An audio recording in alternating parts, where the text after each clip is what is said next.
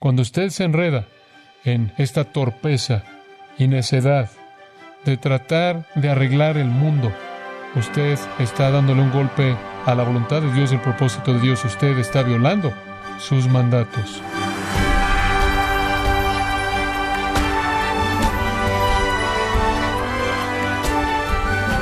Sea usted bienvenido a esta edición de Gracia a vosotros con el pastor John MacArthur.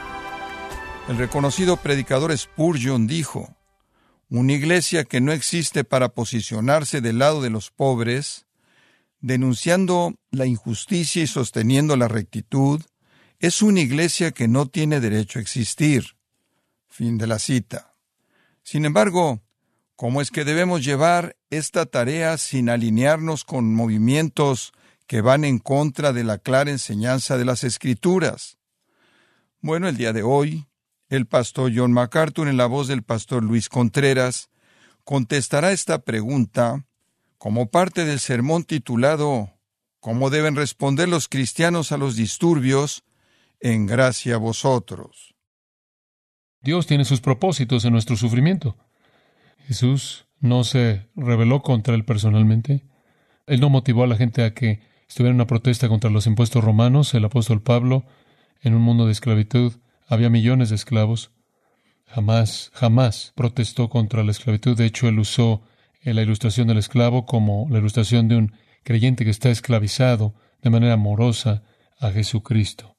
Somos personas de la verdad. En primer lugar, tengo que abrazar el sufrimiento que el Señor trae a mi vida porque mediante Él me está perfeccionando. En segundo lugar, en todo, tengo que ser una persona de la verdad. Las protestas, seguro, entendemos, están molestos, pero han cubierto la verdad con mentiras. Han ido mucho más allá de protestar contra la injusticia o varias injusticias. Concluir que hay un racismo continuo y un odio por parte de los blancos y por parte de la policía hay brutalidad. Esas son mentiras, esa no es la verdad. Yo no puedo unirme a las protestas sin ser parte de las mentiras. Proverbios 19:22 dice, mejor ser pobre que un mentiroso. Y Juan 8:44, Satanás es el padre de mentiras. Entonces, tiene usted un sistema satánico y usted espera mentiras de todas esas personas. Dice usted, bueno, muy bien, no puedo unirme al movimiento, a la asociación de las vidas de color importa, no me puedo unir a las protestas porque tengo que abrazar lo que yo tengo que sufrir, no puedo ser parte de mentiras y engaño al intentar derribar el último refreno de la autoridad, del gobierno, la policía. En tercer lugar, entonces, ¿podría trabajar para cambiar las políticas o leyes? ¿Esa es una alternativa? Hay leyes, sí. Hay políticas, todos nos encantaría eso. Pero este es el problema. No importa cuántas leyes produzcas, no puedes cambiar al pecador, al que quebranta la ley. En Tito, versículo 3, porque nosotros también éramos en otro tiempo insensatos, rebeldes, extraviados, esclavos de concupiscencias y deleites diversos, viviendo en malicia y envidia, aborrecibles y aborreciéndonos unos a otros. ¿Qué piensa usted que las leyes van a hacerle a esa persona? No tratan con la desobediencia, el engaño, la esclavitud, la malicia, el odio. Jeremías 17:9. Engañoso es el corazón más que todas las cosas y perverso. El problema es que usted puede producir muchas leyes, puede cambiar muchas políticas gubernamentales, pero hay un principio que Pablo presenta en Romanos 8, y usted lo conoce, permítame leérselo. Porque lo que era imposible para la ley, por cuanto era débil por la carne, ese es el problema. La ley no tiene poder. Lo que era imposible para la ley, por cuanto era débil por la carne. Versículo 5. Porque los que son de la carne piensan en las cosas de la carne. Versículo 6. Porque el ocuparse de la carne es muerte. Versículo 7. Por cuanto los designios de la carne son enemistad contra Dios, porque no se sujetan a la ley de Dios, ni tampoco pueden, y los que viven según la carne no pueden agradar a Dios. Dios estableció muchos mandatos en la Escritura, los pecadores no pueden someterse a esas leyes por naturaleza son aborrecedores, injuriosos. Los pecadores no pueden guardar la ley. Podemos seguir añadiendo leyes y cambiar políticas gubernamentales y nunca vamos a llegar al problema. Bueno, quizás hay una cuarta alternativa. Debería buscar cambiar a la gente que está en el poder, como la afirmación de apertura del movimiento de las vidas de color importan. Queremos poder. ¿Es eso una alternativa? Simplemente cambiar a los pecadores de antes por los nuevos. Simplemente volteamos esto. Simplemente saquemos del poder a la gente que está en el poder y reemplacémoslos con personas rebeldes que están tratando de derrocarlas y supongamos que eso es mejor. Simplemente vamos a intercambiar a pecadores. Bueno, el problema con eso, todos se desviaron, aún se hicieron inútiles, no hay quien haga lo bueno, no hay ni siquiera uno, no hay justo ni aun uno. Entonces, intercambiar a los pecadores actuales por otros pecadores no tiene mucho sentido. Y la iglesia eh, está enfrentando dificultades con su pragmatismo y su deseo por entretener a los pecadores y hacerlos sentir cómodos. Entonces ya no viene con ninguna fuerza en contra del pecado y no nos sorprende en absoluto que el siguiente refreno y el que quede en pie es la policía y están bajo ataque. El meollo es que no podemos arreglar al mundo. Regrese Eclesiastés. Capítulo 1, versículo 1. Palabras del predicador, hijo de David, rey de Jerusalén, vanidad de vanidades, dijo el predicador, vanidad de vanidades, todo es vanidad. Esa es una manera bastante desalentadora para comenzar. ¿Qué quieres decir con vanidad? Semejante al, a la neblina, al vapor, incomprensible, o enigmático, temporal. Y lo que él está diciendo es, no puede usted controlar la vida en un mundo caído. Usted no puede controlarla. Simplemente va de ir de gente viva, gente muerta, y el tema de Eclesiastés es este. Vas a morir y adivina que no vas a cambiar al mundo caído. Vas a morir, versículo 4, generación va y generación viene, mas la tierra siempre permanece. Sale el sol y se pone el sol y se apresura a volver. Todo se queda igual. He aprendido, dijo el hombre más sabio que jamás vivió y su sabiduría vino de Dios, que no puedes cambiar al mundo caído. Esto tiene que ver con la vida en el mundo caído. Alguien que es sabio entiende esto. Usted va a morir. Usted va a morir.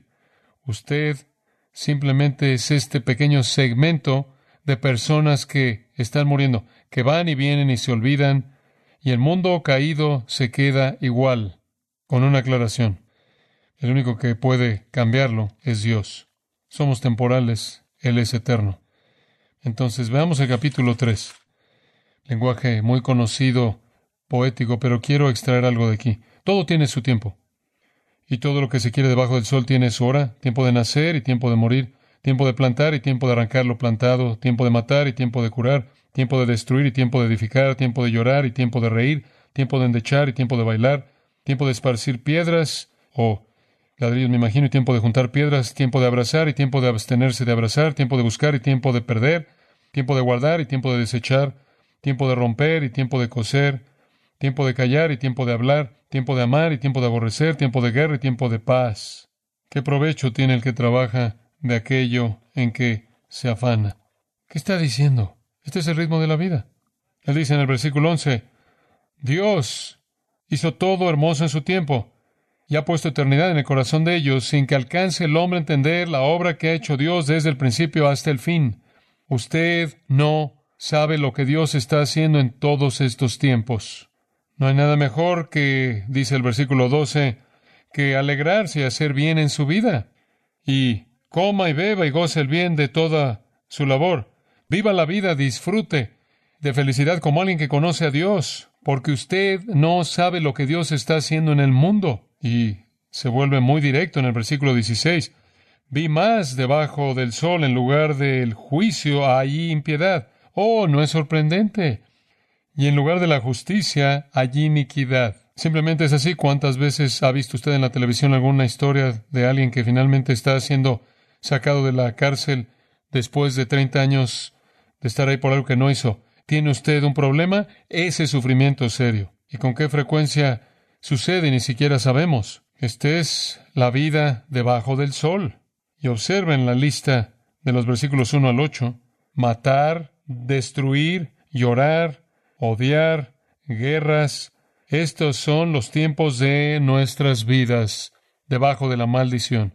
Y el punto del predicador es, no tiene usted control sobre estas cosas. Están fuera de el control de nuestras manos. Hay un tiempo para nacer, hay un tiempo para morir, pero escuche también, también hay un tiempo de juicio. Versículo 14, entendido que todo lo que Dios hace será perpetuo, sobre aquello no se añadirá, ni de ello se disminuirá, y lo hace Dios para que delante de él teman los hombres. Aquello que fue ya es, y lo que ha de ser fue ya, y Dios restaura lo que pasó. Qué gran afirmación. Dice usted, bueno, el tiempo pasó, ya se fue. No con Dios, no con Dios. Usted experimenta sufrimiento y pérdidas y ganancias. La vida sigue. Dios recuerda todo, todo, toda cosa que sucede. Va a tener su día en la corte de Dios. Usted necesita temer a Dios.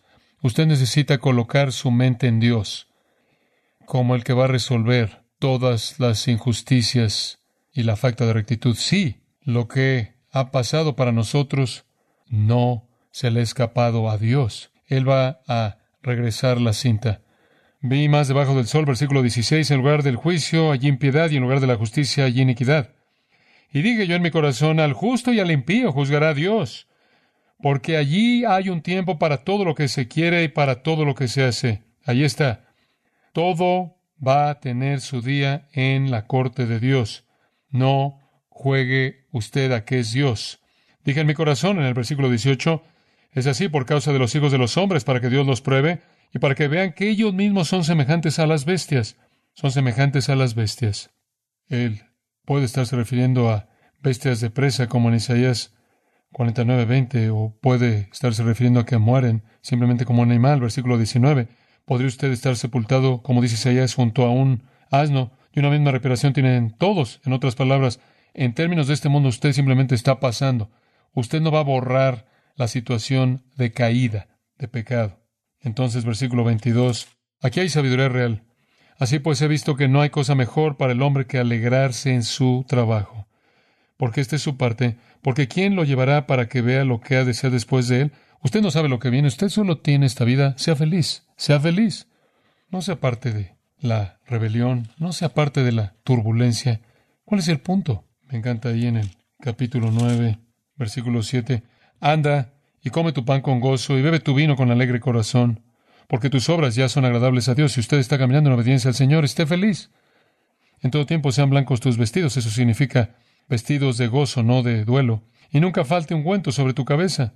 Versículo 9, goza de la vida con la mujer que amas todos los días de la vida, de tu vanidad que te son dados debajo del sol.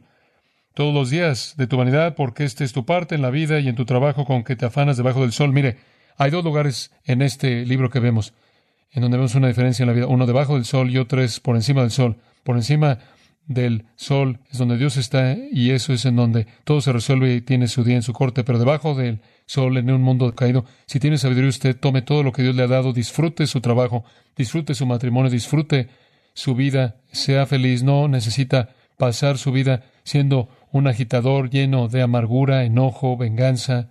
Todos somos polvo a polvo, dice él en el capítulo 3 versículo 20. Entonces simplemente disfrute lo que Dios le ha dado a usted. Nuestro trabajo está maldecido por la caída.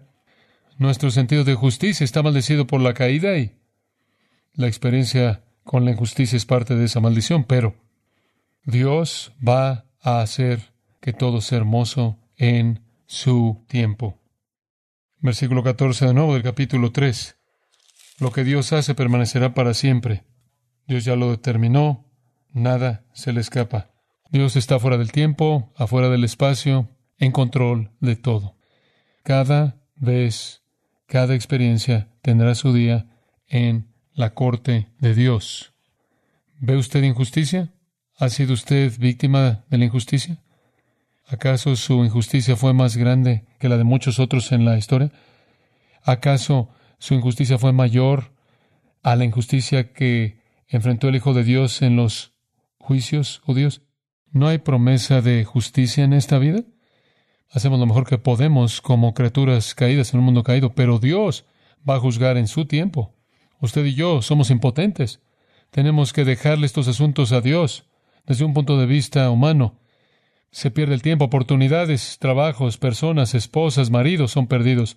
Se pierden hijos. Todas estas cosas se buscan y se pierden no se pueden recuperar para nosotros, pero en el juicio final Dios va a traer de regreso el pasado conectado al futuro y nada será perdido.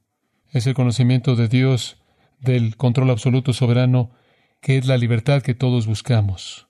En el octavo capítulo de Eclesiastés, mientras que estamos ahí, versículo 16, yo pues dediqué mi corazón a conocer sabiduría y a ver la faena que se hace sobre la tierra, porque hay quien ni de noche ni de día ve sueño en sus ojos. Usted se queda despierto tratando de entender todo.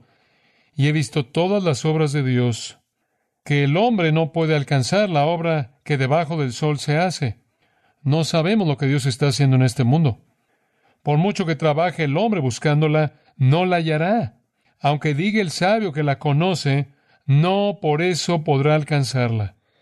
Capítulo 9 dice, ciertamente he dado mi corazón a todas estas cosas para declarar todo esto, que los justos y los sabios y sus obras están en la mano de Dios.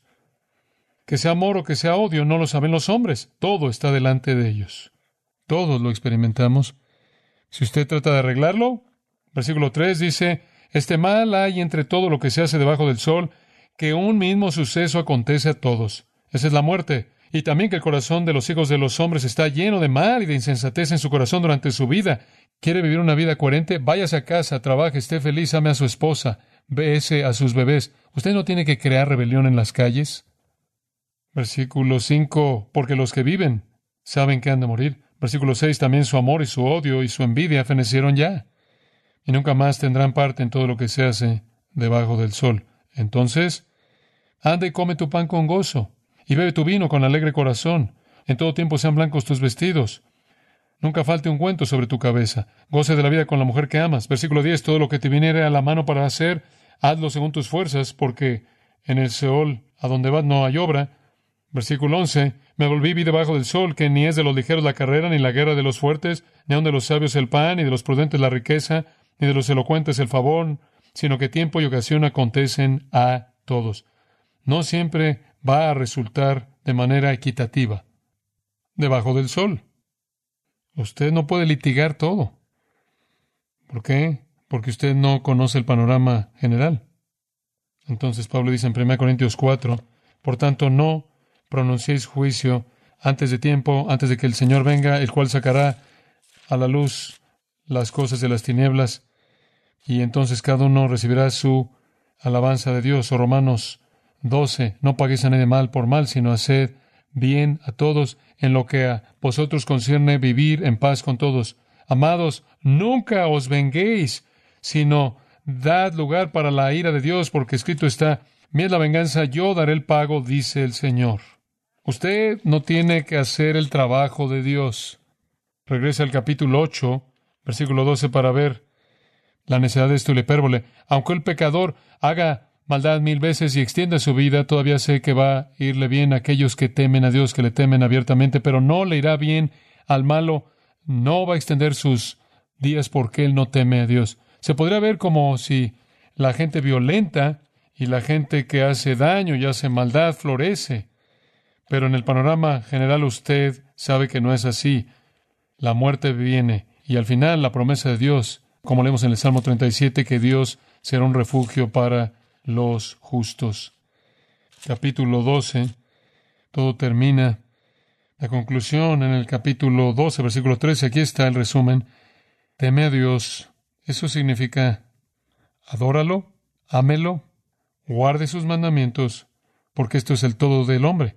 Eso se aplica a toda persona. Si eso se aplica a toda persona, entonces ¿cuál es nuestra responsabilidad? Asegurarnos de que toda persona sepa eso, porque Dios traerá toda obra a juicio juntamente con toda cosa encubierta, sea buena o sea mala. Deje de tratar de arreglar el mundo caído. La búsqueda de justicia es una vanidad, es un vapor. Entonces no hay justicia, no hay justicia perfecta. La habrá. Dios va a traer toda obra a juicio, juntamente con toda cosa encubierta, sea buena o sea mala. Deje que Dios sea Dios y usted es usted. Viva bajo la providencia de Dios acepte lo que le ha dado usted, esté gozoso, esté feliz, no busque venganza, no se enoje, no sea hostil, ame a Dios con todo su corazón, mente, alma y fuerzas, y ame a su prójimo como a sí mismo. Muestre misericordia, bondad, compasión, pero en todas las cosas, dígale a los pecadores que teman a Dios y guarden sus mandamientos. Han habido algunas cosas en la Internet que dicen necesitas unirte a los protestas como cristiano, pero no menciones el Evangelio, no, lo, no te aproveches de esta ocasión para dar testimonio. En serio, en serio, simplemente deja que la sociedad marche al infierno sin advertencia. Y muchas iglesias se están uniendo a esto, pero con la idea de que van a guardar silencio. Esta no es la primera vez que esto ha pasado. Fue al principios del siglo XX, a principios de los 1900, antes de la Primera Guerra Mundial, hubo muchos problemas sociales en Estados Unidos, trabajo de infantes, pobreza, las cosas que van de la mano con la pobreza. Hubo un pastor bautista llamado Roshan Bush quien decidió que la iglesia necesitaba alejarse de la Biblia y el Evangelio y trabajar en asuntos sociales. Y al comienzo del siglo comenzaron a hacer eso. La iglesia comenzó a predicar lo que se llamaba el Evangelio social y antes de que terminara, toda denominación grande en este país había abandonado, la Biblia había abandonado, el Evangelio había abandonado las verdades cardinales de la Escritura. Todas sus escuelas se corrompieron, todas sus universidades se corrompieron junto con sus seminarios y ahora usted tiene vestigios de esas denominaciones que no son nada más que montones de rocas que están ahí en rincones, en ciudades antiguas. Aplastó a toda denominación y está de regreso, de regreso unos 100 años después, y está comenzando de nuevo a acabar con las iglesias. Cuando usted se enreda en esta torpeza y necedad de tratar de arreglar el mundo, usted está dándole un golpe a la voluntad de Dios y el propósito de Dios. Usted está violando sus mandatos. Nos sometemos a Él, a su providencia, lo amamos, y amamos a nuestro prójimo como a nosotros mismos. Esto es reconciliación. Los pecadores deben reconciliarse con Dios y solo entonces pueden reconciliarse entre sí. Una vez que usted se reconcilia con Dios mediante Cristo, usted se reconcilia con el resto de los cristianos porque somos uno en Él. Entonces, ¿qué hacemos? Hacemos lo que siempre hacemos. Vivimos vidas en silencio, piadosas en el mundo, proclamamos la ley de Dios, la cual es amarlo con todo su corazón, mente, alma y fuerzas, llamar a su prójimo como a sí mismo. Proclamamos la familia, padres, madres, creando a sus hijos en la disciplina y amonestación del Señor. Declaramos apoyo de aquellos que están en autoridad sobre nosotros, porque Dios ha ordenado el gobierno, los honramos, los respetamos, no hacemos nada para minimizar su autoridad, porque esa es la institución de Dios. Y después dejamos que la iglesia sea la iglesia y no se convierta en alguna agencia social que se enreda en tratar de hacer lo que ha diseñado que Satanás haga que sea insensatez. Y conforme hacemos esto y vivimos estas vidas, vivimos vidas en silencio, vidas que honran a Cristo en silencio, piadosas, y somos embajadores, proclamando que Jesucristo es el Señor, proclamando el Evangelio en su nombre. Nuestro mensaje es claro. La raza humana está caída, la paga del pecado es muerte y la muerte es la muerte eterna en el infierno. Dios ha provisto una manera de escapar del infierno y entrar al cielo mediante la fe en Jesucristo como Señor y Salvador. Viva una vida gozosa, feliz, contenta, satisfecha. Disfrute de todo lo que Dios le ha provisto. Vive el Evangelio, predique el Evangelio. Dios va a usar eso para cambiar corazones. Y cuando corazones sean cambiados, las relaciones son cambiadas. Reconcíliese con Dios y en esa reconciliación con Dios usted se reconcilia con todos aquellos que están en Cristo y el que se une al Señor, un espíritu es con Él, somos un cuerpo, una familia. Esa es la razón por la que la Escritura dice en Cristo no hay judío ni griego, no hay varón ni mujer, esclavo ni libre, porque todos somos uno. Nunca puede haber reconciliación a nivel humano hasta que esta reconciliación existe a nivel divino. Padre nuestro, tu palabra es clara y precisa. Oramos, Señor, por tu iglesia. Hay tanta necedad, tanta confusión en lo que los líderes están haciendo, la gente en la iglesia está haciendo. cuando muestran ignorancia de tu palabra y de tu voluntad. Que seamos las personas del gozo. Que seamos las personas que le dicen al mundo, lo siento, este es un mundo injusto. Quiero aliviar tu tristeza, quiero limpiar tus lágrimas, quiero sufrir contigo.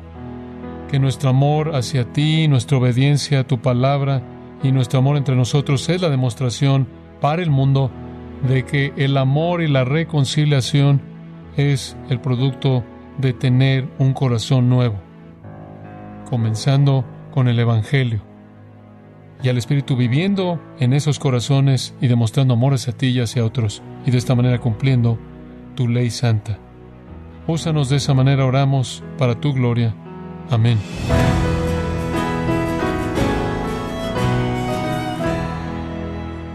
Ha sido el pastor John MacArthur enseñándonos que como iglesia somos embajadores de Dios para vivir y predicar el Evangelio, lo cual Él usa para cambiar corazones. Estamos en el sermón titulado ¿Cómo deben responder los cristianos a los disturbios? Aquí en gracia a vosotros. Estimado oyente, quiero recomendarle el libro El poder de la integridad, en donde John MacArthur instruye a sus lectores a cómo vivir piadosamente en una sociedad que ha abandonado la mayoría de las normas morales y principios cristianos. Adquiéralo en la página gracia.org o en su librería cristiana más cercana. Y quiero recordarle también, como usualmente lo hago, que puede escuchar y descargar este sermón, así como todos aquellos que he escuchado en días, semanas o meses anteriores, animándole a leer artículos relevantes en nuestra sección de blogs, ambos en gracia.org. Si tiene alguna pregunta o desea conocer más de nuestro ministerio, como son todos los libros del pastor John MacArthur en español, o los sermones en CD, que también usted puede adquirir, escríbanos y por favor mencione la estación de radio por medio de la cual usted nos escucha en gracia a vosotros. Es importante conocer no solo el país y ciudad de donde usted nos escucha, sino también la radio. Para quienes contactan nuestro ministerio por primera vez, pueden solicitar una copia del mensaje de promoción sin costo alguno, un mensaje por oyente únicamente. Si usted vive en los Estados Unidos o Puerto Rico, escríbanos a Gracia Vosotros, P.O. Box 4000, Panorama City, California 91412 o puede escribirnos a través del siguiente correo electrónico radio arroba. Le damos las gracias por su tiempo y sintonía en nombre del pastor John MacArthur y del personal y le comento que estamos orando para que Dios continúe extendiendo su gracia en usted mientras nos acompañe en la próxima edición para continuar desatando la verdad de Dios un versículo a la vez, aquí en gracia a vosotros.